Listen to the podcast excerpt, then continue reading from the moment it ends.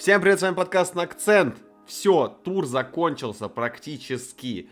Ё-моё, что это было вообще, ребят? Что это было? Воу, сколько событий, какие интереснейшие матчи и прям очень много пищи для рассуждений. В эфире, как всегда, я, Самет Аскеров, Влад Кубин, Макс Паутов. Парни, привет. Привет, Самет. Привет. Так, мы записываемся сейчас без 5-9 по Москве, 26 число. Только что Артета показал настоящий мастер-класс, без всяких вот прям... Это прям не учебная тревога, это прям вот правда. Разъебал, уничтожил. Извините за выражение, но это было именно так. Ну-ну, я не знаю, как после этого позора вообще отмоется. Потому что просрать Арсенал, на это надо умудриться. Так, давайте сразу к сути дела. Слишком много эпитетов. Влад, тебе слово, как это вышло? А, начну, пожалуй, э, с такого вот с вопроса неожиданного немного. Заранее извиняюсь за ответ перед фанатами Тоттенхэма. Но надеюсь, они сами все понимают и они реалисты. Вот угадайте, какие два синонимичных и не самых лицеприятных слова пришли мне в голову, когда я первый тайм смотрел. Да, давай, давай попробуем, давай попробуем угадать. А, Макс, твои предположения. Два слова. Да, два синонимичных. Синонимично? Да, очень похожих. Про одно и то же состояние, по сути. Ну ладно, я не буду вас долго держать в интриге. Это слова э, импотенция и слово вялый. Вот это вот Тоттенхэм в первом тайме. Yeah. серьезно, это... А подожди, Да-да-да. а где? Везде? Во всех линиях это было? То есть, начиная от э, защиты до, до атаки, везде? Да, ну разве что к Люрису пре- претензий нет, но как бы он все равно пропустил три, поэтому можно записывать, конечно, в, в общую картину закидывать. Так, действительно, это было первый тайм, который, по сути, и был решающим в этом матче. Второй, второй тайм Арсенал уже просто доигрывал, спокойно удержал преимущество. Стоит говорить про первый тайм, и в первом тайме Тоттенхэм был просто уничтожен. Я не скажу, что Арсенал был феноменален. Они провели хороший, достойный матч. Они молодцы, они по делу молодцы. Они показали сегодня интересный футбол в атаке. А, атакующая четверка Арсенала показала, что там они классно могут комбинировать, что они чувствуют друг друга. Все это хорошо, но насколько ужасен был Тоттенхэм, это просто катастрофа. Ничего не получилось. Давай детально, подожди. Да-да-да, я- Подожди, давай детально. Я готов начать с любой линии, откуда ты хочешь. Могу... Не, давай смотри, а, пропустили из-за чего? Я читал очень много, прям по ходу матча, комментов, что какая-то катастрофа обороны, ты сам-то писал. Что с оборонительной линией было не так? Давай прямо по порядку. А, оборонительная линия сама по себе в целом конкретно к линии претензий нет. А суть в чем? Э, Полузащита Тоттенхэма сыграл какой-то катастрофически плохой матч. Потому что разрыв между линией полузащиты и защиты был громадный. Отсюда и голы приходили. По-моему, два гола отсюда пришли, потому что, во-первых, второй темп никто не накрывал, а во-вторых, слишком много пустого пространства было элементарно. Потому футболисты Арсенала, которые были не в штрафной, не в линии с защитниками, они чувствовали себя максимально свободно и комфортно. И почему вялый? Вот я сейчас поясню. Импотенция была в атаке, а почему вялый? Потому что я смотрел, как часто добегают на Домбеле и Али, и они так спокойно, так, ну, так, трусцой бегут. Там Арсенал атакует уже, сейчас удар будет, они так трусцой добегают. Сейчас, сейчас, сейчас поможем, ребят, сейчас, подождите. Силы экономить не хотим, сейчас атаковать будем мощно. Вот, ну это, это катастрофа какая-то. Я не знаю, это тренерская установка такая, или оба центральных полузащитника настолько ужасно сыграли. Ну, к Хёйбергу претензий таких нет, но он опускался, опять же, к линию, в, централь... в линию к центральным защитникам слишком часто. И, по сути, тоже терял эффективность, но хотя бы был в защите. А эти двое, они возвращались через раз. И то, когда возвращались, они выглядели как-то, ну, так пассивно. Это раз. Плюс Танганга явно не впечатлил. Э, Не просто так его сменили в перерыве. Хотя, я не знаю, может, травма какая была, я, может, не, не уследил за этим, конечно. Но и по игре он тоже смотрелся откровенно плохо. Вот, поэтому, я не знаю, это, ну, это в защите это был полный провал. И в первую очередь э, дело в- как раз-таки в этом разрыве между линиями. И в том, как плохо возвращалась полузащита, как плохо накрывали второй темп атаки Арсенала. Просто катастрофа. То, что было в атаке, Мгм. ну, я думаю, вы сами все видели. За первый тайм там один удар в створ жалкий. Ну, это, ну, это плохо смотрелось. Тоттенхэм почти не выходил в атаку. Э, я не знаю, что сказать. Это ужасно было. Подожди, Макс, вот, Макс, Макс, давай Максу тоже дадим трибуну. Смотри, а, было два матча, пока, ну вот у них за последние через неделю, не, ну да, неделю, грубо говоря, было два матча. Они пропустили три от Челси, пропустили три от Арсенала да. Понятное дело, что абсолютно разные оппоненты, но э, отличительный момент был то, что когда они играли с Челси, 20, они смотрелись очень хорошо. То есть там действительно Челси провел отвратительный половину тайма, но потом ситуация выровнялась. Потом как будто футболисты просто выдохлись а, прессинговать, как-то контролировать мяч, контролировать игру. Здесь почему такое не вышло? Неужели а, они испугались Арсенала настолько сильно, либо уж невероятно сильно было преимущество атакующей тройки? Ну, тут проблемы-то, я думаю, глубже лежат, потому что если мы сейчас будем смотреть на то, как играет Тоттенхэм, это каждый матч вообще, ну, если каждый матч, это все разное, да, то есть если вот ты говоришь с тем же Челси, первые минут 15-20 провели неплохо, прессинговали, все здорово, мы опускаемся чуть, чуть дальше, смотрим матч с Кристал Пэлас там на протяжении всего, там не было пяти минут, где бы Тоттенхэм что-то, что-либо по показывал. Пяти минут не было с Кристал Пэлас. Смотрим с Арсеналом, то же самое. Сити была другая история. Сити, это, наверное, вот они первую, первую игру Сити сыграли, и для них сезон закончен. Ну, за, закончился. И здесь я как бы хочу отметить так, то есть сейчас я не буду э, э разбирать более подробно, что не получилось, как не получилось. Я просто хочу отметить такой момент. Вы видели, как сейчас играет Вульверхэмптон? Да, конечно, конечно, они очень симпатичные. И, как, и как он играл с Нуну. Ну, помним. Это вот и все. Работа. Это все говорит о тренере Нуну. Вот и все. Какой это тренер, какие у него идеи и что он хочет видеть от своей команды. Причем неважно, ты ему мадридский Реал сейчас дай, он будет играть так же. Угу. Вот и все. Ну, то есть... Ну, а если, вопрос, подожди... чисто тренерский вопрос. Подожди, ну давай мы поясним для болельщиков. Возможно, не все смотрят игры Тоттенхэма, не все смотрят игры Вулверхэмптона. Это ну, нормальная ситуация, особенно для СНГ болел. А, можешь как-то вкратце предложение описать, а, в чем ты видишь философию Нуну, в чем его а, не гений, а в том, ну, какая у него вообще концепция игры? Вкратце прям очень. Вторым номером. Неважно против кого. Mm. Ну, слушай, а, так, в принципе, многие тренеры играют, зеркалят схемы. Э, это бывает, что даже работает. То есть, против каких-то конкретных оппонентов это даже вполне рабочая схема. Привет, Сульшер это... против Пепа. Каждый я... раз зеркалит схему. Нет, нет, нет, я согласен, что если ты играешь вторым номером против команды, которая тебя, ну, действительно по составу, по классу, да, выше. Ну, то есть, вопросов нет, как они играли с Сити вторым номером. Здесь вопросов нет. Но когда ты играешь с Кристал Пэлас, да, там и... Или тебя... с Арсеналом. Ну, или даже с тем же Арсеналом, потому что сейчас не скажешь, что Арсенал прямо таки, ну, и по составу, и, ну, и по тому, что мы видели, да, в первых турах в исполнении Арсенала, что он как-то вот, ну, превосходит Тоттенхэм прямо уж вот сильно-сильно. То есть, ну, нельзя так просто играть. Ну, в том-то и дело. То Но есть, они а... даже с Вульверхэмптоном с этим играли, их, ну, Вульверхэмптон их нехило так поджимал-то.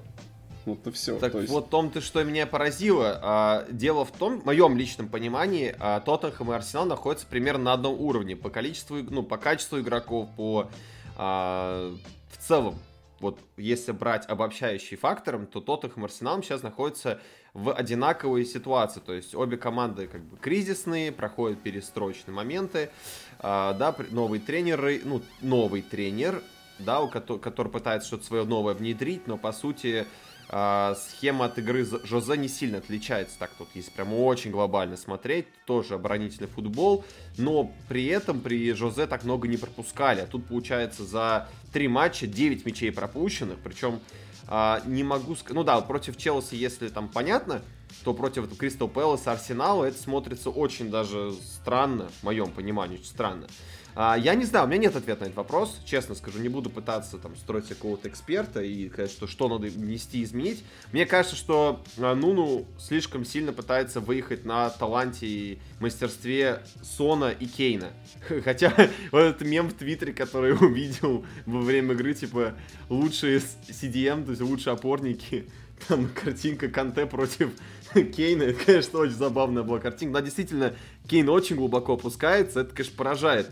То есть э, мы это и раньше видели изредка, но это хотя бы как-то можно было обосновать. Но здесь-то, блин, ой, катастрофа, катастрофа. А, да, мне не добавить просто больше нечего. Просто восхищаемся Артетой, насколько он хорош в доминировании. Вот реально доминировал, уничтожил просто. Ну, а так и было. Здесь тут уже как бы, ну, понятное дело, что это уже в мем, Мем превратилось. стал Шу- шутка. да. А, так а на самом деле первый тайм полностью три трешку отгрузил и все во втором курил. Чё? Чё ещё Вот, надо? вот. Причем очень быстро, то есть там э, Конечно. интервалы между голами были очень короткие, это прям поражает, да. Многие, кстати, говорили про то, что это все магия, то, что Анри приехал на стадион и сидел в ретро-футболке Арсенала, это все из-за этого. Надо почаще, короче, Анри на матче ездить, тогда а, Арсенал вообще всех доминирует, уничтожит конкретно. Да, я хочу еще сказать вот то, что вот многие говорят о том, что это дерби начинает терять свою значимость. Вот то ли было там старые добрые времена, вот тогда-то да. Но смотрите, сейчас Арсенал и Тоттенхэм соседи в турнирной таблице. По 9 очков, а разница мячей минус 5. Но они сыграли дерби, и Артета сейчас на коне, а Нуну сейчас в... Ну, короче, вы поняли. Пизде, да. А, подожди. Вот-вот но цена победы в дерби. а, подожди, ну смотри, дерби, здесь рассматриваем понятие, обычно, когда говорят про дерби, а, вот кон- конкретно в этом случае мы говорим про историческое противостояние, да, там про принципиальное противостояние, да, двух э, команд из Лондона, да, а, где болельщики друга просто терпеть не могут, ненавидят и так далее и тому подобное. Но, но, по факту, они же, ты правильно сказал, сосед...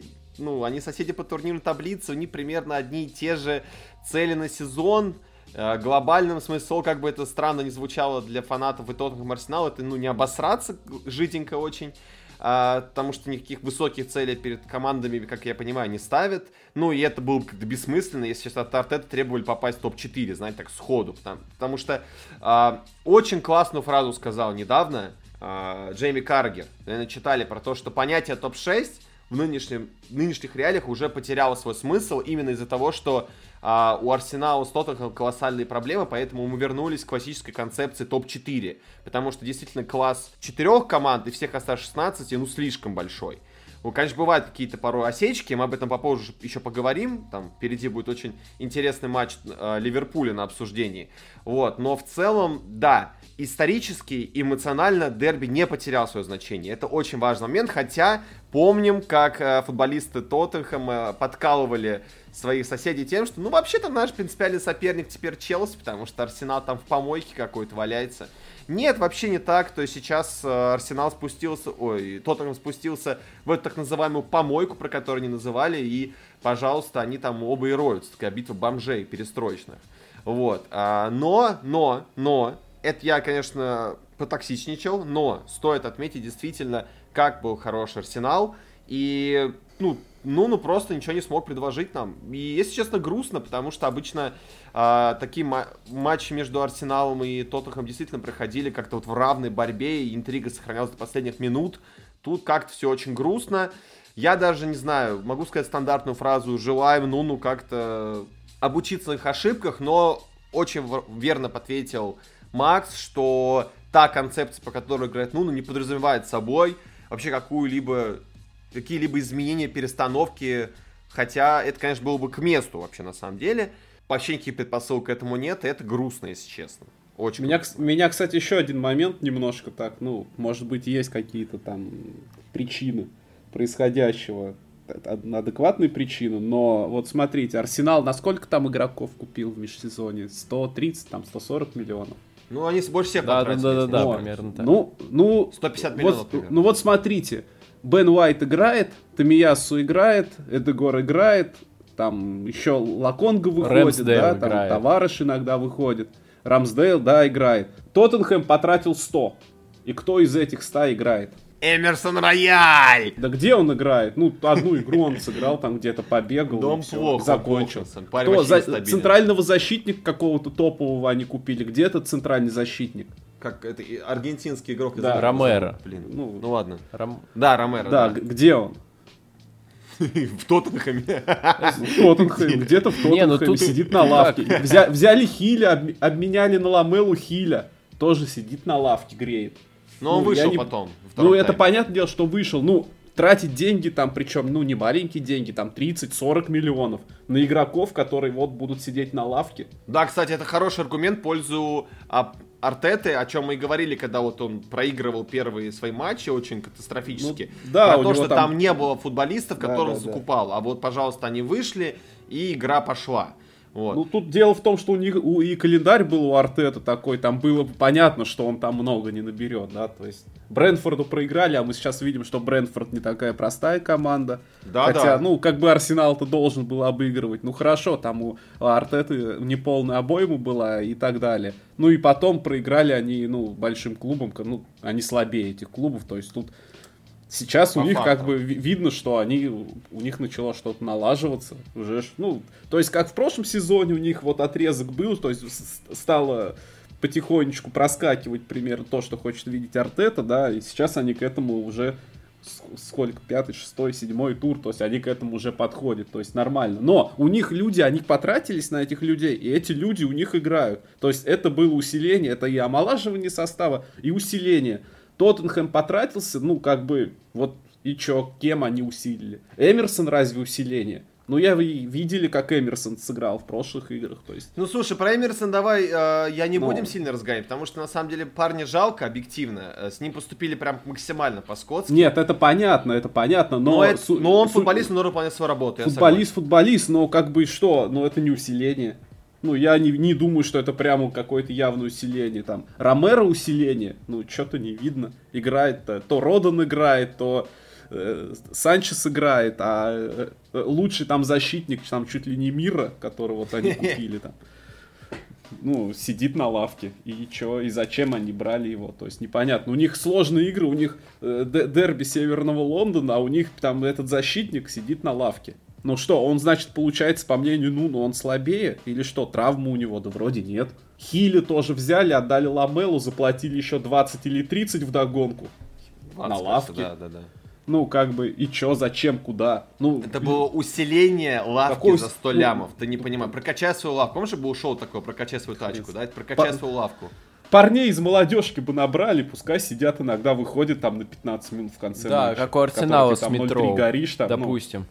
Который сегодня отпахал да. просто. Да, кстати, он был очень хорош. Мне прям понравилась игра с Метроу. Честно, мне прям понравилось. Я не весь матч смотрел, но то, что я видел, это прям было очень здорово, очень здорово. Да, он и по прошлому сезону, он десятку нельзя. Ну, так, ну нельзя тогда он начинал только, да, мы видели, да, что он был нестабилен, потому что молодой парень, как бы опыта не хватало, но выдавал неплохие матчи. Но вот сейчас видно, что это реально будущее Арсенала, а, наравне как вот Фоден у Сити, как Маунт у Челси, как Мактоминой у Манчестер Юнайтед, то вот Смит Роуд, как Сака вместе, вот они прям а, те люди, которые действительно будут маскотами Арсенала как на, на поле, так и за его пределами, и действительно это обосновано абсолютно. Я думаю, тогда, ну, здесь, тогда, думаю, в принципе, все на этом матче. Давайте перейдем к следующим, более интересным матчам. А, ну, конечно, давайте поговорим про Челси Сити. Ё-моё. Сколько было до матча разговоров-то, ё-моё. Мне кажется, даже бой Джошуа с э, этим Усиком так не обсуждали, э, как вы к этому матчу разогревали всех. Там действующий чемпион Европы против действующего чемпиона а, Англии, прям зарубы заруб, а вышло как-то, ну, честно говоря, послевкусие неприятно, знаете, прям вот такое очень гадкое, когда ты покурил сигарет с утреца, вот, знаете, как бы расслабил, а потом во рту такой привкус неприятный, вот этот вот какашечный, вот то же самое примерно. Потому что, ну, не знаю я. Да, давайте по порядку, давайте по порядку, здесь можно долго говорить. А, Влад, давай постараемся нашу дискуссию все-таки по этому матчу не уходить в общее, да, что тут как тебе матч. Понятно, у всех будет одинаковое абсолютно ощущение, а по матчу А вот э, у меня не, не такое, как у всех. Мне понравилось. Не-не, мне тоже понравилось. Э, Тут не мог, этот матч не мог не понравиться, на самом деле. Даже фа- фанатам Челси этот матч должен был понравиться, как бы это странно не звучало. Я объясню почему а, чуть попозже. Но давай сначала начнем с стартов составок и с установок тренера. Что мы там увидели? У Сити мы увидели интересного то, что Фил Фоден вышел на позиции ложной девятки. Фил Фоден по этому сезону играл мало. Я не помню, он вроде вообще в премьер-лиге первый раз в старте вышел в этом сезоне. Поправьте, если я ошибаюсь, но, по-моему, это так. У Челси интересно было то, что Тухель использовал ту же 3-5-2, с которой он э, играл второй матч против Тоттенхэма. Э, за счет этой схемы он успешно преодолевал прессинг Тоттенхэма. В общем-то, за счет этой схемы он матчи выиграл. Он поверил, что вот, вот это ключ к успеху, вот сейчас мы всех нагнем с этой схемы, вышел против Сити, и Сити его нагнул. В чем проблема этой 3-5-2? И почему нужно было а, играть точно так же, как а, Тухель играл против Сити в, в финале Лиги Чемпионов? А, тут, когда Челси выходил из обороны, все, наверное, заметили дико агрессивный прессинг Сити, прям максимально агрессивный. В прессинге не принимали участие только два центральных защитника. Остальные эпизодически всегда включались. А, это рискованная стратегия, но Сити, она идеально сработала. А, просто идеально, потому что Челси особенно первые, по-моему, минут 25, а Челси вообще а, адекватно не выходил в атаку, по-моему, если я не ошибаюсь. Да и вообще по матчу Челси почти ничего не создал. Там очень мало что можно вспомнить в атаке Челси. И в первую очередь это заслуга этого невероятно интенсивного прессинга Сити. Но почему он так хорошо работал? А потому что Челси не на кого было выводить мяч дальше. То есть в финале Лиги Чемпионов, если мы возьмем этот матч, угу. у Челси было две десятки. А, Маунт и Хаверс, которые были открыты между линиями. То есть а, условные крайние защитники получают мяч и выбрасывают его вперед. И там постоянно открыты а, Маунт или, э, соответственно, Хаверс или а, Вернер там эпизодически было, кто, кто-то из них. Вот. Ну, чаще всего это на Маунта шла передача. А, а тут что? Тут никого такого не было. То есть все три центральных полузащитника, Канте, Ковачич и Жоржиньо, они были открыты в более низкой линии, а у Каку Вернер были где-то далеко, и там их уже, в общем-то, держали два центральных защитника, а иногда им Родри в помощь приходил. Короче, вообще полный атас, катастрофа, не на кого мяч вывести элементарно. Вот и все. То есть Тухель зачем-то решил изменить работающую схему, решил перехитрить Пепа, и в итоге перехитрил сам себя, как обычно делает Пеп в Лиге Чемпионов. Кратко, кратко, если так. Блин, Влад, я просил по схемам, а ты уже ушел под разбор матча начал. А что, ну, что, все, все от схем а. Короче. Я еще много по матчу могу сказать. ну, не, да, да, вообще, да, с собой согласен. Если вкратце, то, что вот именно стартовая установка показала очень сильно... Ну, не, сначала мы не могли перед матчем сказать, что, ой, все, он проиграл эту схему. Нет, но потом было очень показательно, что Тухель как будто еще до матча проиграл его. Либо он рассчитывал какую-то ничейку скатать и все. Но это ладно. Макс, к тебе вопрос такой. А, как ты считаешь, э, во-первых, два эпизода. Первое, что травмирован Маунт, и то, что потом вылетел очень быстро Джеймс, там, на 20-х минутах. А помешало ли это Тухелю с тем, чтобы создать какой-то креатив вообще в составе и по ходу игры? Или все-таки проблема лежит в самой схеме и концепции, которую он выстроил? Да ничего ему не помешало. Что ему помешает? Что ему не, некого, что ли, вместо Маунта поставить? Если он решил играть, ну, условно говоря, 4-3-3. Он целенаправленно решил сыграть с двумя форвардами. При этом, как было видно, что у них даже э, установки и задачи не было через пас выходить из обороны. Они строили все атаки через длинные передачи в надежде на то, что Лукаку зацепится и отдаст на Вернера. Но это не проходило. То есть этот план не работал. Вот и все. Поэтому все было достаточно тухленько у Тухеля. Я бы что хотел обратить внимание, знаете, вот э, на мой взгляд, вообще травма Джеймса сыграла очень ключевую роль. А, я же, знаете, я не особый эксперт в тактике, но я люблю вот э, наблюдать за какими-то деталями во время матча, э, особенно за настроением тренеров и так далее. Очень было видно, э, даже по Тухелю, который вот минуты, наверное, с 20 когда вот это был просто сумасшедший, просто аномально сумасшедший пресс со стороны Сити, когда Тухель осознал, что команда слишком ужалась к воротам, Претензий к обороне, кстати, нет, и об этом я попозже скажу почему. А, но сли... нельзя так сильно подпускать соперника своим воротам, нельзя так сильно опускаться внутрь. Очень много было там после матча, вот этого говна в комментариях, что вот он автобусом сыграл, да дело на самом деле не в автобусе. Я думаю, что очень сильно сыграла роль именно травма Джеймса, потому что Джеймс один из тех игроков, который может опусть, э, перейти на фланг и разгонять атаки. Он очень быстрый, техничный футболист, который, если что, может подключаться к атаке, там помогать Вернеру, э, помогать Лукаку э, и передачами, и спринтами и так далее. Но после того, как вышел Тиаго Силва, то есть еще больше оборонительных футболистов, мне кажется, вот это было вынужденно, но это была ошибка, это была катастрофическая ошибка. И, ну, я вообще люблю, в принципе, Тухеля за его замены. он очень редко делает какие-то глупые замены и не делает замены ради замены, просто там иди освежись. Он так делает только, как многие тренеры, только если когда уже матч 100% выигран. Здесь же, здесь же, а, обратите внимание, после того, как еще Тяго Силу вышел, и когда тройка защитников центрально перестроилась, действительно подходов стало мало. Но, но, так как Кристенсен сместился, если не ошибаюсь, влево, через него стал... А, нет, вправо, в... нет, с стороны ворот слева, да очень много стало атак идти через Кристенса, потому что не совсем удобная для него была позиция. И я бы еще отметил такой момент, который ну, вы не в таком-то разборе не увидите, потому что это не совсем критерий для разбора, но очень отчетливо было видно, насколько сильно находились в панике футболисты Челси. Не в том смысле, что они ошибались или еще что-то, они просто не понимали, что с этим делать. А футболисты Гвардиола были максимально спокойно, сконцентрированы, и даже в конце матча мы видели, насколько все было спокойно у, у Пепа, все работало, и замены его были по факту просто именно чтобы освежиться. То есть не для того, чтобы что-то поменять в игре глобально. Его план работал от нулевой до 90 минуты. Это поразительно, конечно. А, более того, что бы я хотел отметить... А, по поводу замены говорил, да?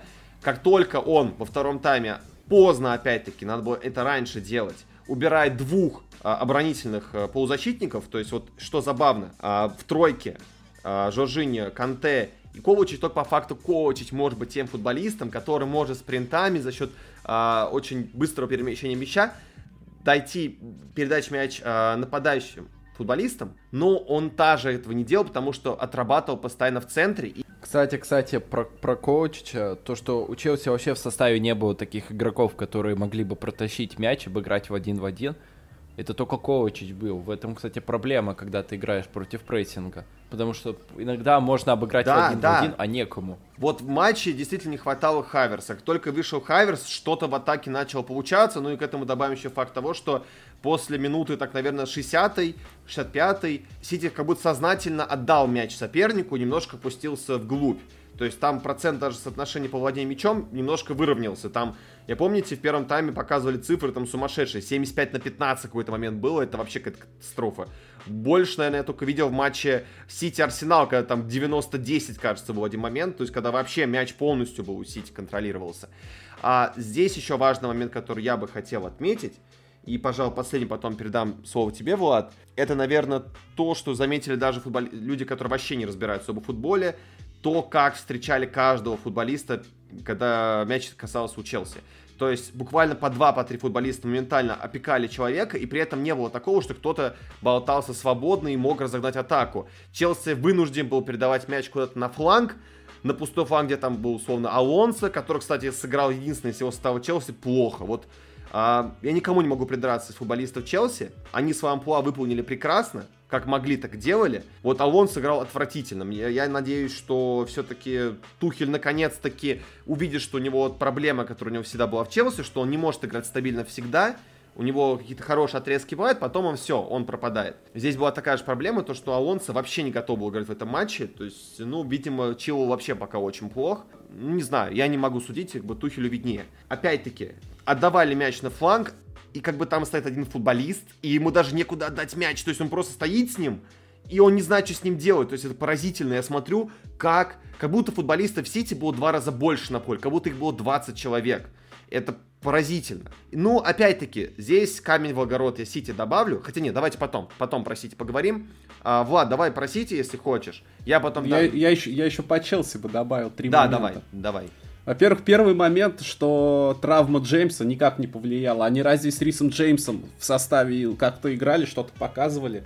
Какое-то обострение было? Да не было ничего. Не, смотри, ним, подожди, него. подожди, я перебью тебя, извини. А, я тебе объясню. Да, действительно, ты прав. Он играл в тройке защитников центральных, но, но, у Джеймса есть возможность перейти на фланг, и, в принципе, у Тухеля была бы возможность перестроить схему так, чтобы он передвинулся на фланг. Потому что Джеймс, как раз-таки его родная позиция не центральный защитник, его родная позиция это правый защитник получается, да? Да и все равно бы это мало что изменило. Здесь как бы это касается второго момента прессинга Сити. Это практически персональный прессинг. Единственное, что они прессинговали по мячу больше, то есть они открывали, то есть смещались большим составом, большой группы футболистов именно в зону мяча. Соответственно, там у них накрывали, у них иногда даже было большинство при прессинге.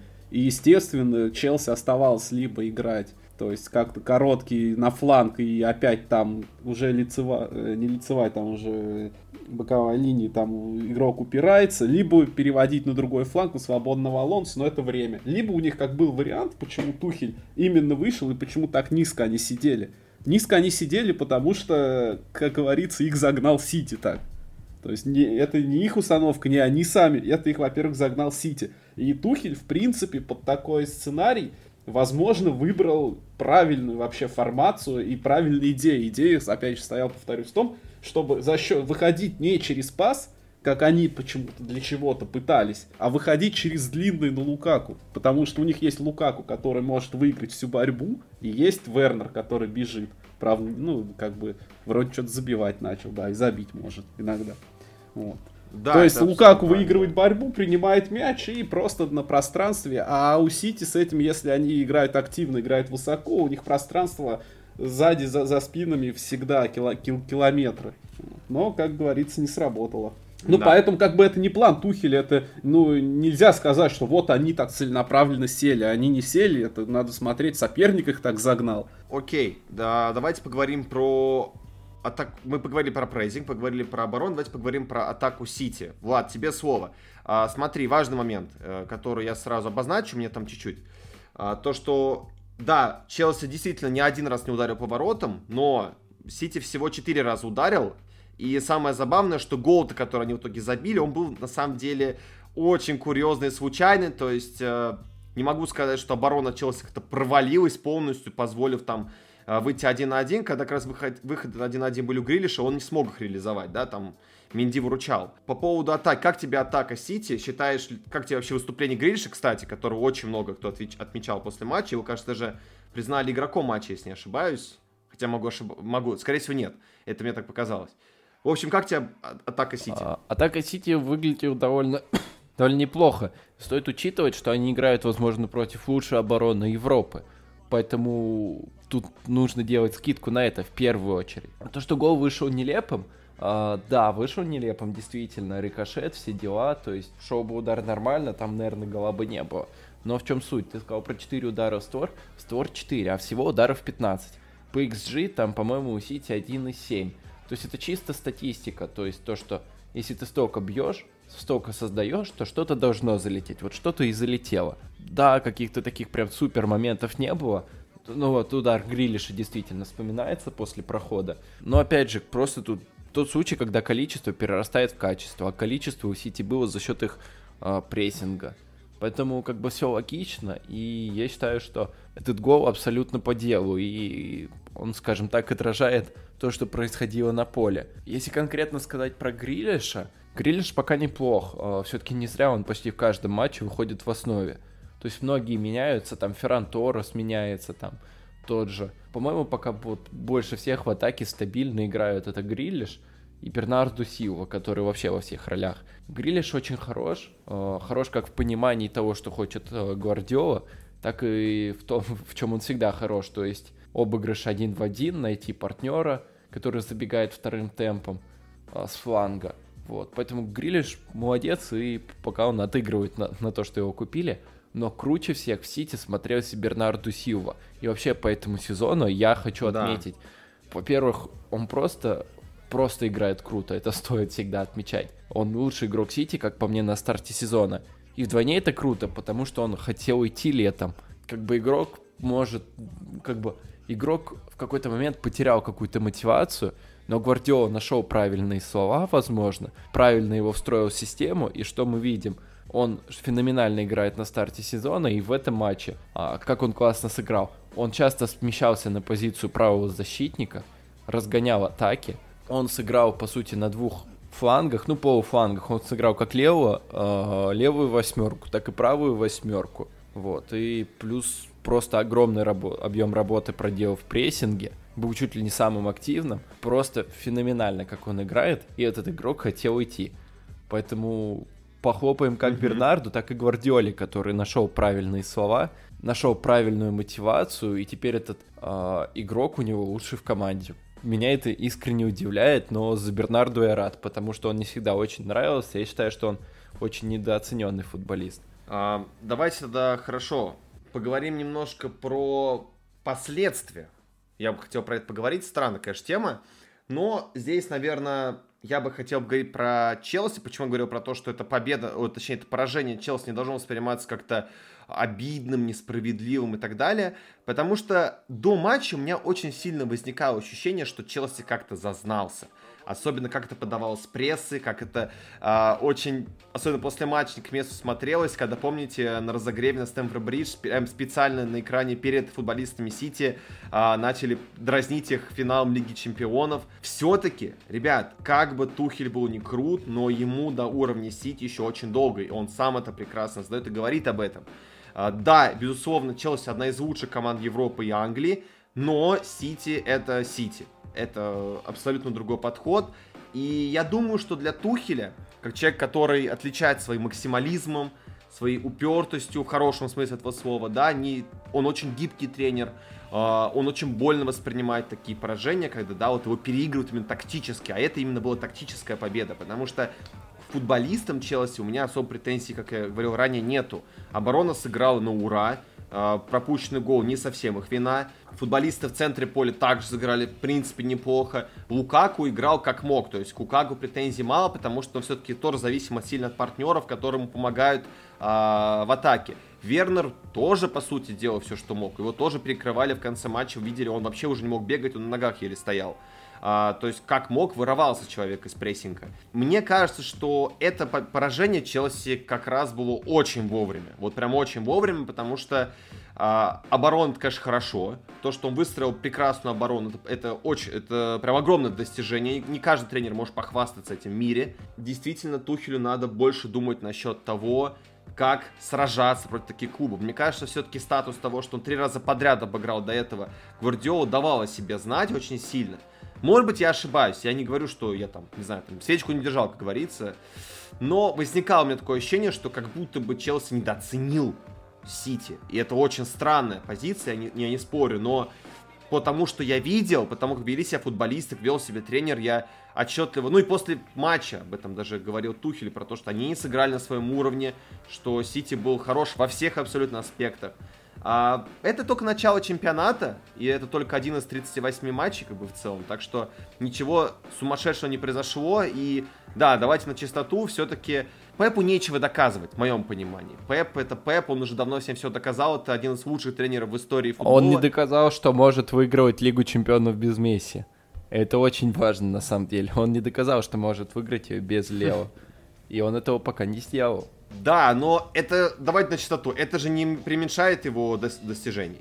Ни, Ни в коем, коем случае, случае не преуменьшает да. его достижений. То есть не сказать, что да, а, поэтому мне кажется, что надо смотреть, что будет дальше у Челси. Я надеюсь, что Тухель какие-то все-таки изменения внесет. Потому что когда вышел на поле Лофтус Чик, который, кстати, мне очень понравился, то есть, да, учитывая, что парень вообще там чуть ли не в аренду готов был уйти, да, просто не нашли ему подходящий клуб. Тухель дал ему возможность сыграть, и он сыграл вот то время в той ситуации, в которой находился Челси, неплохо. Хайверс как только вышел, как-то началось что-то в атаке, там вертеться, он стал больше создавать, обострять, э, в центр поля забирать мяч, протаскивать вперед. Э, вот это было нужно Челси. Не знаю, просто мой посыл такой, что, особенно фанатам Челси, не огорчайтесь. Э, это было нужное поражение, которое обязательно должно внести свой вклад в то, как Тухель и игроки дальше будут играть. Они должны сделать их злее, напористее, э, не знаю, более агрессивные в атаке и так далее и тому подобное. Я на этом матче все. Есть вам что добавить, ребят? О, да, пожалуй, что уже нет. Ты сегодня какой-то вообще тихий. Что говорить? Не первое и не последнее поражение Челси. Что, привыкайте, фанаты Челси. Вот-вот. Будут, будут еще. Как, как вот, смотрите, так, как так, раз так не матч. расстраивайтесь. Следующий матч против Саутгемптона, который, между прочим, отобрал очки и у Сити, у Юнайтед, да, так что я бы там не стал там прям так очень это сильно рассчитывать на победу. Ну, посмотрим. Давайте поговорим про Юнайтед. Ой, я вообще был предложение сначала просто две минуты, давайте ради тайм-кода чисто поставим, два минуты поугараем над Юнайтед и выключим, и все. Но, честно, я думал, что сказать по поводу этого матча, мне нечего сказать. Серьезно, ну, блин, это плохо. Это прям плохо. Все о том, о чем мы говорили раньше, про то, что Сульшер не знает, что делать. Вот, пожалуйста, он показал, что Сульшер не знает, что делать. списать этот матч на неудачи, ну, не знаю, три неудачи подряд, причем против не самых сильных соперников. Все-таки они не против Челси играли, против Сити играли, не против Ливерпуля играли. Не знаю. Короче, передаем слово. Влад, объясни, пожалуйста, как так вышло? Вот как это вообще? Конкретно этот матч я бы, слушай, списал не неудачу, потому что смотри, Криштиану Роналду 4 удара, ни одного удара в створ. Бруно Фернандес 6 ударов, 0 ударов в створ. Поль Погба 7 ударов. И пенальти. Да, и пенальти. Ну, пенальти, кстати, в эту статистику входят. Так, Влад, Влад, Влад, подожди, сразу я тебе немножко возражу. Ударов много, да, даже, ну, но все эти удары, они не опасны. Там полно из-за штрафной было, полно было в ситуациях, которые, то есть даже если посмотреть на XG карту, там эти удары, у них самый, самый опасный удар весил всего 0.12 XG. Их просто было много, но они были вообще, то есть из неопасных ситуаций, то есть остроты никакой в себе особой не таили. Да, но... Вот все. Бить-то можно из центра. В то же время были ситуации, конкретно у Мейсона Гринвуда, а, там одна вообще очевиднейшая. Где он мог принять други, да, другие решения. Да, где очевидно там Не Бруно может. стоял один, просто один в районе 11-метровой отметки, его любимая позиция. И, и Грин вот вместо того, чтобы выкатить, и это почти железобетонный гол, он бьет. И во втором тайме там не, ну, чуть менее очевидный был момент, по-моему, с Роналду они так выбегали. Он тоже не выкатил. Как я считаю, в этом матче Юнайтед э, мог побеждать, и Юнайтед в целом хорошо более-менее двигался против одной из лучших оборон премьер-лиги. Я хочу напомнить то, что Астон Вилла в прошлом сезоне была в лидерах по количеству сухих матчей. Э, это все не просто так. Команда действительно хорошо обороняется, хорошо системно обороняется. Дело вовсе не в одном Мартинесе. Но конкретно тут просто не вышло забить. Как я считаю, они могли забивать. Да, где-то могли принять лучшее решение, но опять же, это вопрос не к Сульшеру, то, что Грин вот решил вот жадничать и вот так вот себя вести. Да, да, действительно, по XG, допустим, удары далеко не все так весили, но были моменты, когда можно было там один удар на, там, не знаю, на 0,5 XG где-то набрать спокойно. Вот, но тем не менее, все вышло так. Я соглашусь, это, ну, это опять же, это просто вот ситуации, где нужно было принять верное решение. Вот и все. Вот, кстати, если глобальнее говорить про эти три поражения э, за четыре матча, то тут да, конкретно если берем матч с Young Boys, ну, мы обсуждали уже это, э, там провал, конкретный провал. А брать э, матч Кубка Лиги против Вестхэма, э, на самом деле немного похожая ситуация. В чем-то они, они, опять же, создали неплохо, но там и Вестхэм создал неплохо. Но играли вторыми составами, поэтому, я не знаю, можно в целом как-то понять, оправдать, ладно. Это в целом ничего страшного, поражение против Вестхэма бывает. Против Фила тоже бывает. Поэтому я бы не стал делать таких критичных выводов. Но мне что кажется, может я ошибаюсь, но мне кажется, что Уля начал прям конкретно нервничать. Почему? Потому что он слишком много заговорил про судейство. С одной стороны, да, было э, несколько спорных решений и в двух матчах против Вестхэма, и в э, матче против Астон Виллы, но он слишком много на этом акцентирует внимание.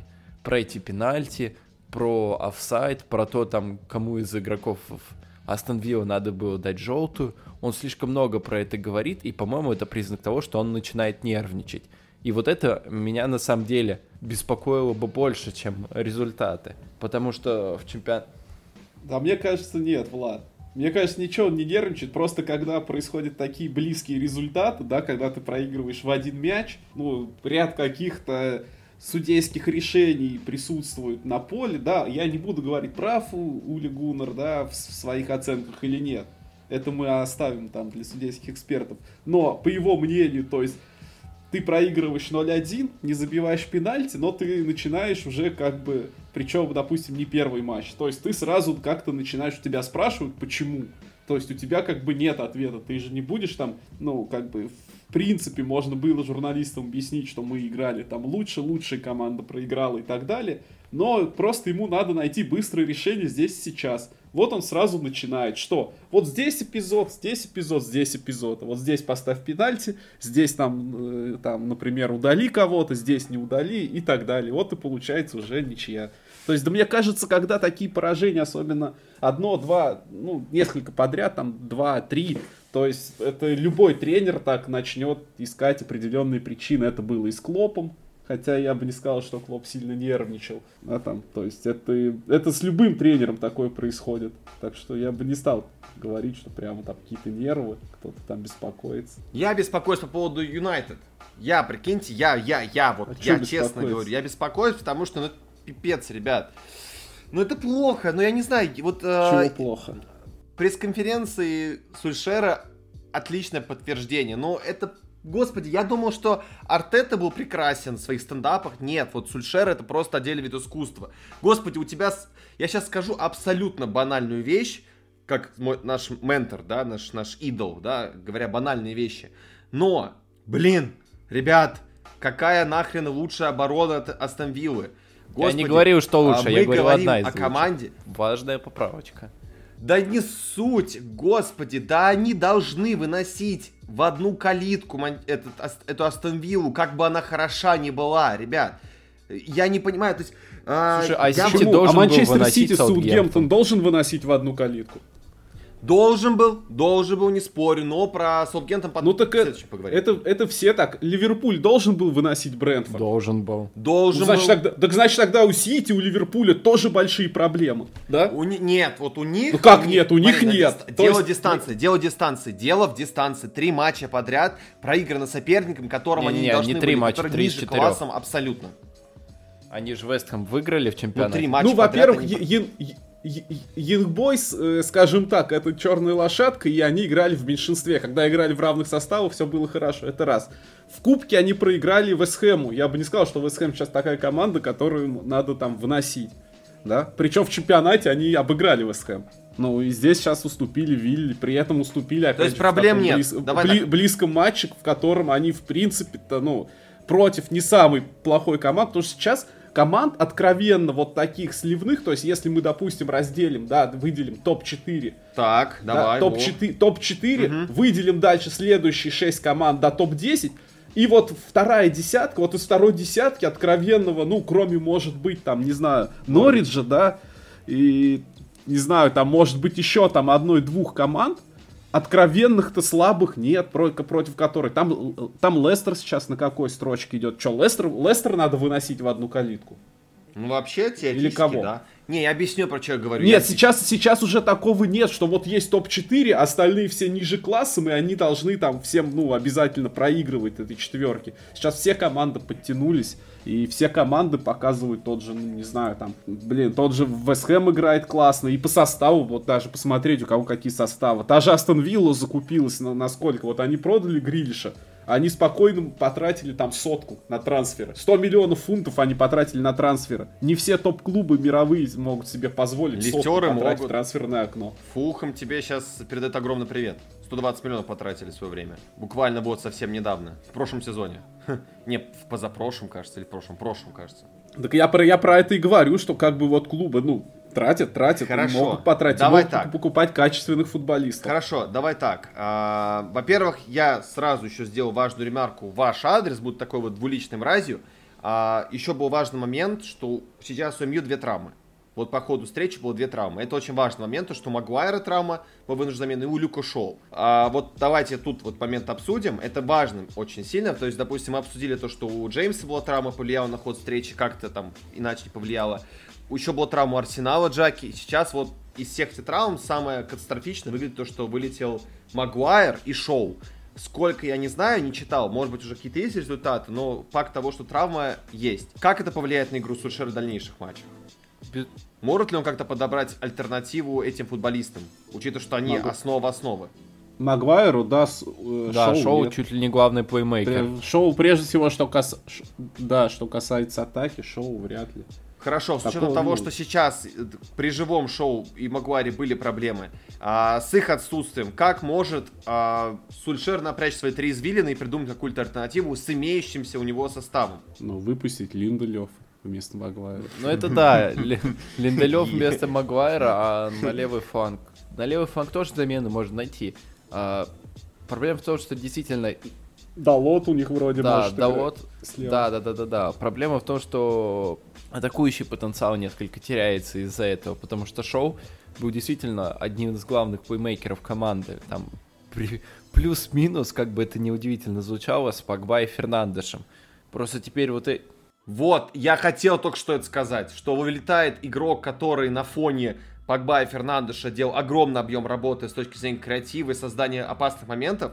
Сейчас и он вылетает, и как будто бы, вот язык не повернется сказать такую вещь, но креатива в лице Погба и Фернандеша будет недостаточно. Увидим, увидим, потому что эти двое на самом деле способны на очень многое. Те же там 7 голевых передач у Погба, даже теперь после 6 туров, это все равно выглядит впечатляюще. А Фернандеш... Ну, там почти все было в одном матче. Давай, ну, давай, если рыться конкретно, это было в одном Окей, матче. но их все, но их все равно 7. А Фернандеш сейчас, по-моему... Ну, Фернандеш сейчас, по-моему, лидер премьер-лиги по количеству созданных шансов э, без голевых передач. У него, по-моему, 21 шанс в, в этих шести турах и ни одной голевой передачи. Поэтому я думаю, что креатива может хватить. Главное, чтобы действительно правильные решения принимали штрафной соперника, потому что у Юнайта часто бывает, что команда вот, просто плывет штрафной соперника, просто непонятно из-за чего. Uh, Марселя, Марсиаль это отдельный момент, то там Решфорд, но это по прошлому сезону mm-hmm. пуляет в небеса, то там Гринвуд, как вот в прошлом матче, жадничает, то еще что-то. К, к Роналду пока претензий нет.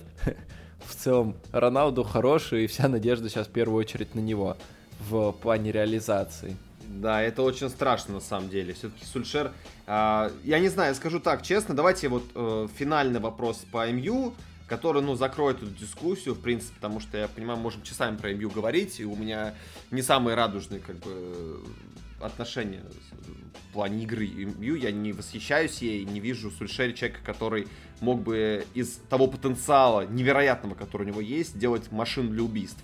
А, про чем уже до этого я тысячу раз говорил в предыдущий подкаст, повторяться особо не хочу. А, давайте так. Последние поражения Манчестер Юнайтед во всех соревнованиях, да, не только там берем конкретные турниры. А, это случайность или закономерность из того, что мы увидели? И дальше сразу же громко вопрос, который, ну, вытекает из этого. Исправится ли из того, что мы видим сейчас, если, допустим, это просто какая-то случайность, получается, значит, каких проблем нет, по идее, Увидим ли мы ситуацию лучше в последующих матчах, если это не проблема? Ну ты что имеешь в виду под ситуацией лучше? Ну, результат? Во-первых, да, результат, самое банальное. Ну слушай, результат зависит реально от нюансов. Ты можешь играть классно, ты можешь доминировать, ты можешь создать на 5 xg и не забить. Там Сульчер не может, там, э, условно говоря, там, нажать на паузу, выйти на поле, убрать э, как футболист Роналду, Фернандеша или Гринвуда, да, вместо, вместо него встать и, и завершить. Ну, не может. То есть здесь... Но ты проблемы не видишь сейчас в Манчестер Юнайтед? Или видишь? Давай так. Да, особо не вижу. То есть, То есть принципе... по, по игре к ним вопросов на самом, на самом деле нет. То есть есть вопросы, вот э, конкретно эпиз... эпи... эпизодически, но это не системная фигня. Я бы тоже, мере, ну, Ладно, я бы тоже предъявил им за один конкретный матч против Young Boys. Ну, это он был в меньшинстве, немного вне системы, но я бы за него все равно предъявил, я предъявлял уже. А глобально я проблем не вижу на этом этапе. Э, как-то так в целом, поэтому результаты, мне кажется, придут. И напомню, у них в целом, они пока потеряли только Кубок Лиги в чемпионате, они сейчас идут вровень Сити с Челси, от Ливерпуля на одно очко отстали. В Лиге Чемпионов, там, я думаю, они все равно спокойно выйдут. А цели у них самые высокие, поэтому на кого в плей-офф попадать, ну, уже не принципиально. Там первое, второе место, если ты хочешь выиграть, а я думаю, Юнайтед хочет выиграть, тем более, когда у тебя есть Роналду, то ты должен все равно всех обыгрывать, поэтому тебе не принципиально. Поэтому ничего... Кстати, вот интересно, что...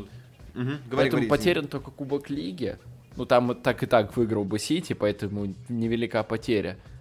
И, в общем-то, все впереди. По игре ничего такого прям плохого нет. Ну, значит, тогда сойдемся на том, что я, в принципе, с вами тоже соглашусь, то, что проблем никакой глобальной нет. Фанаты Манчестер Юнайтед, в принципе, не стоит пока что вводить панику. Э, временные трудности были-были. Посмотрим, потому что следующий матч против Вилли Реала.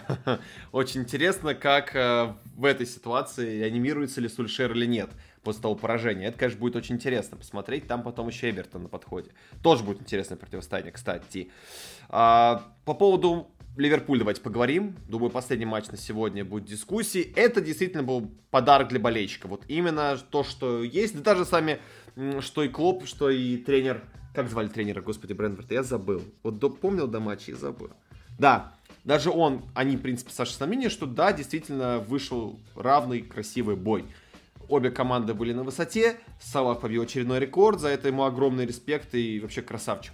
Салах это точно внес уже давно себе, конечно, в плеяду легенд Ливерпуля, но это прям еще раз отдельно подтвердил свой статус легенды Ливерпуля.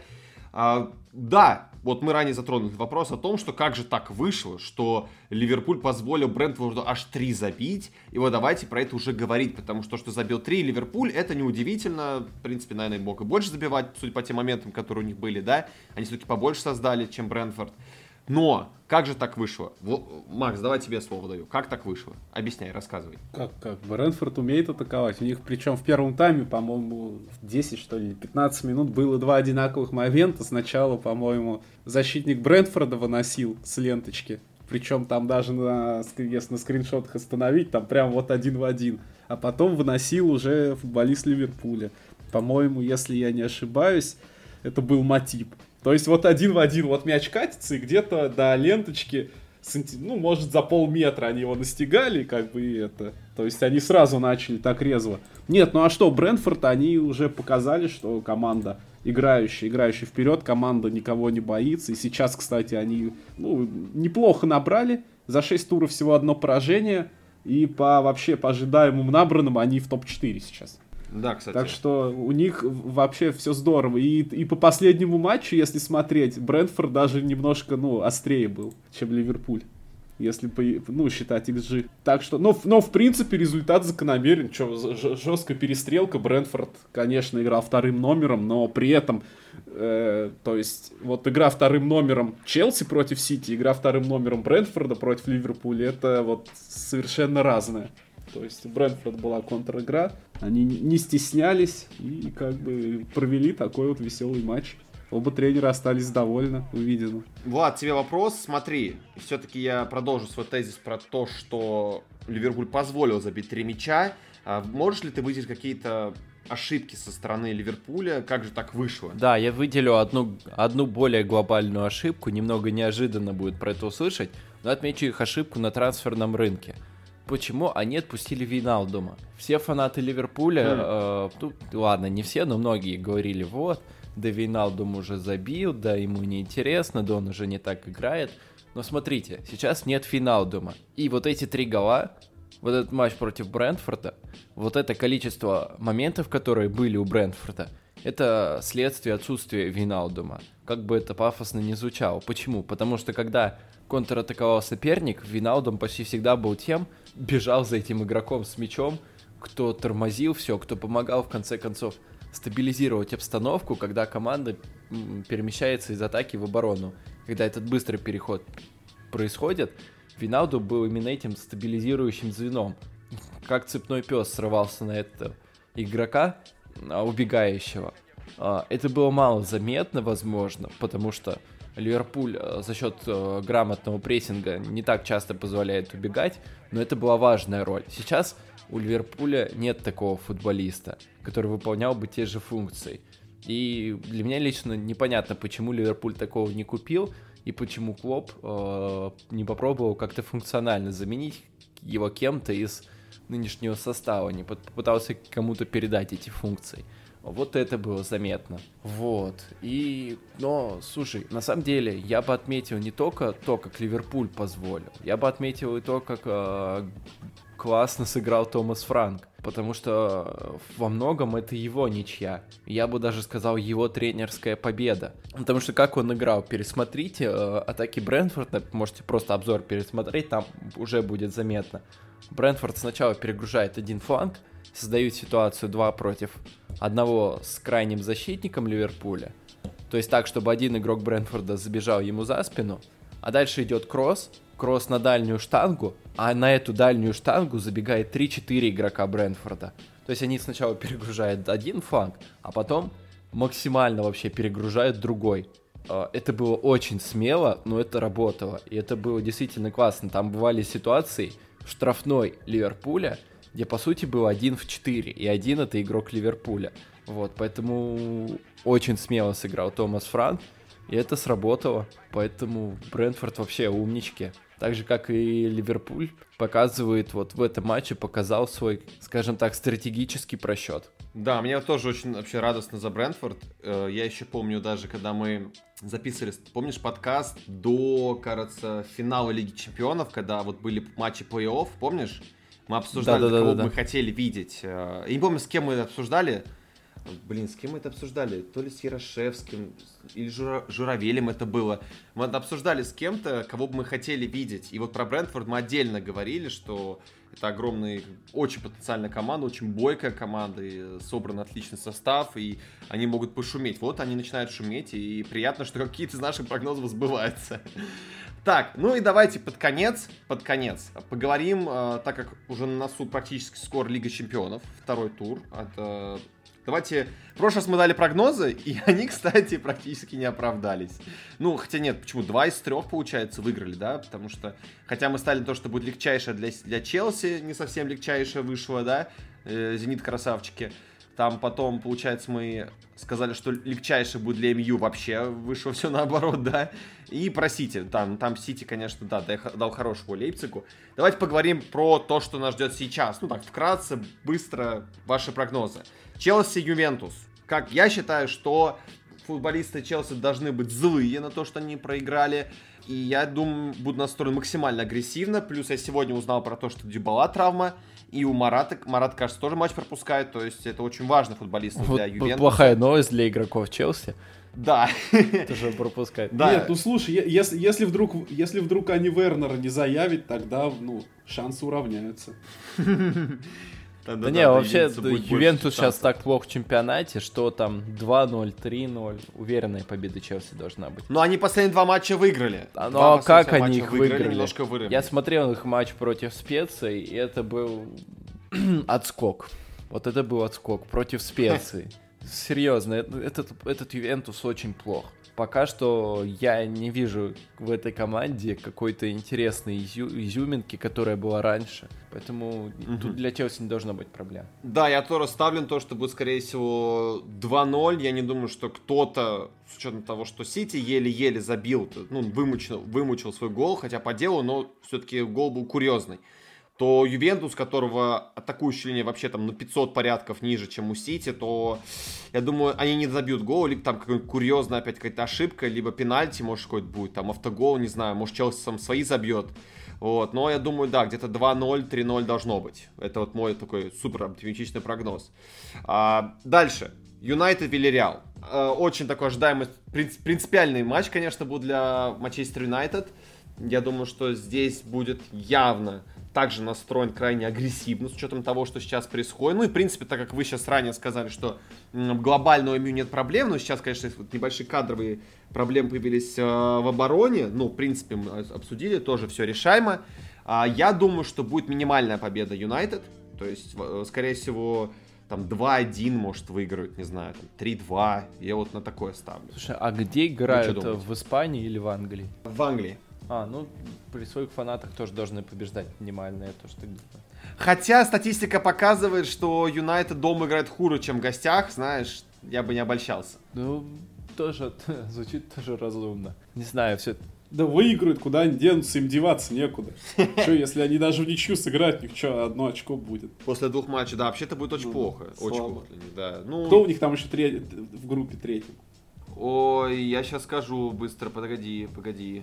Я не помню. Я вот знаю, получается, там кто у нас? Э, Young Boys, Вильяреал и кто же там еще, я забыл, сейчас я быстро найду. А, Аталанта. Тоже непростой соперник, так что им надо по-любому э, лодку желтую. Ну пока что лидирует таблица Young Boys, так что да.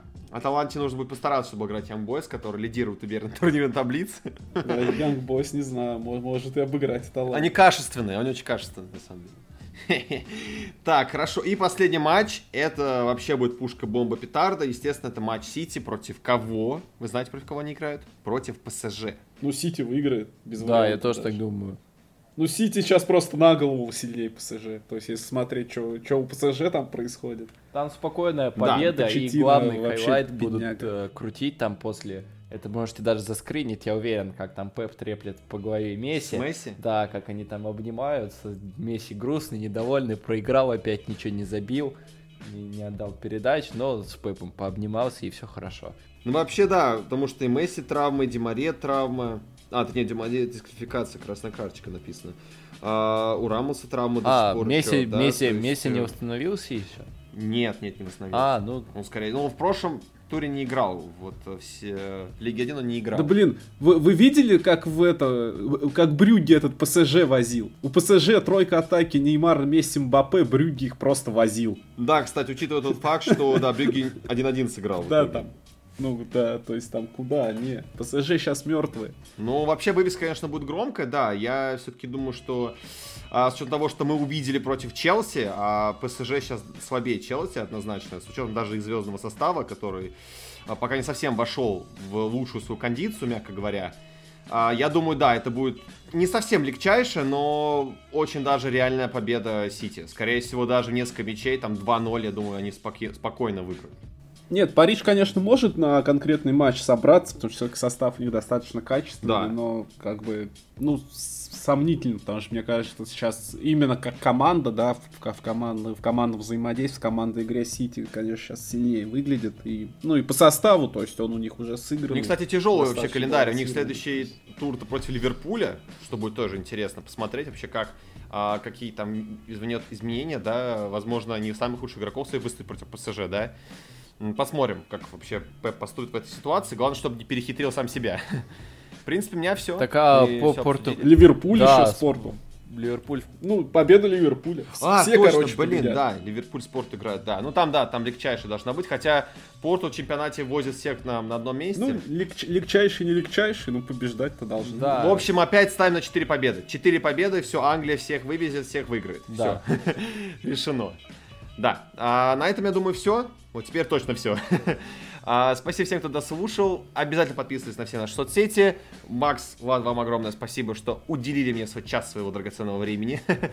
Да не за что. Ой, ладно, всем пока. Любите эту игру. Всем пока. Пока.